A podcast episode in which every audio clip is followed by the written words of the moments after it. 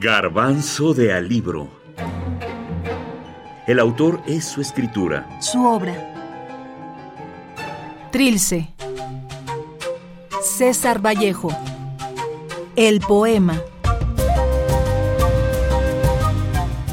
Rumbé sin novedad por la veteada calle que yo me sé. Todo sin novedad, de veras. Y fondeé hacia cosas así y fui pasado. Escribe César Vallejo hace 100 años en un poema, un libro de poemas. Cien años después, el poeta Mario Bojorques dice que si hubiera una línea genealógica, este libro sería uno de los padres de la poesía latinoamericana. ¿Por qué? Nos preguntamos. Trataremos de dar algunos elementos para entender y respondernos. Con este libro, César Vallejo presenta una forma nueva, verdaderamente nueva, del uso del lenguaje. Los verbos utilizados, por ejemplo, en formas poco ordinarias, se manifiestan una y otra vez. Pregúntome, recuérdome, surgirán.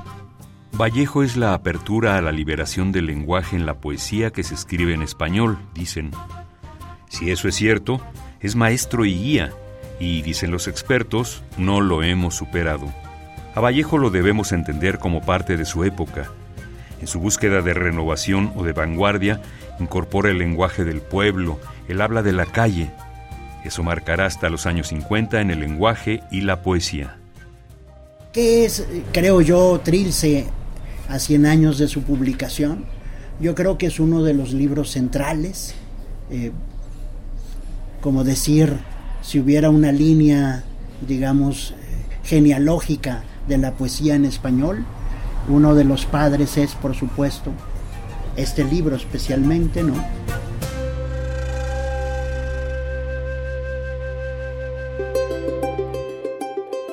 Renovar, renovación. Vallejo lo hace desde el lenguaje en este libro. Lo quebranta hasta en el título. Trilce. La versión más conocida es que el título es una derivación de triste y dulce.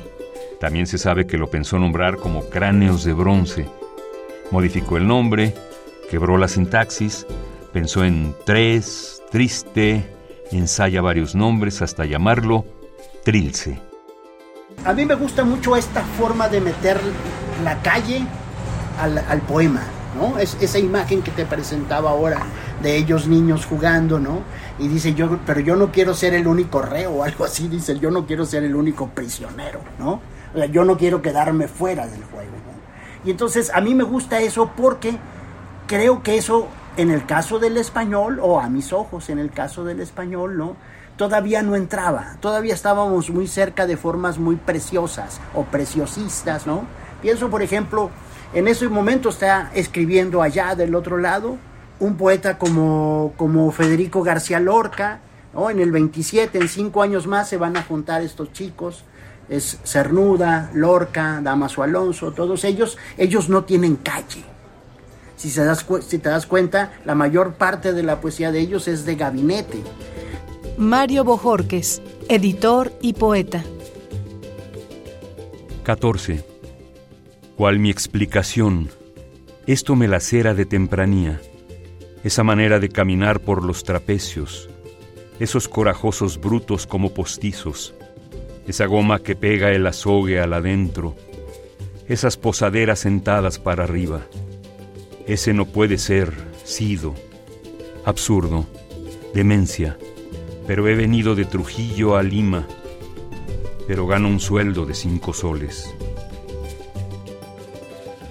Cuando los expertos dicen que con Trilce hay una liberación del lenguaje, debemos entender que Vallejo lo hace visible, latente.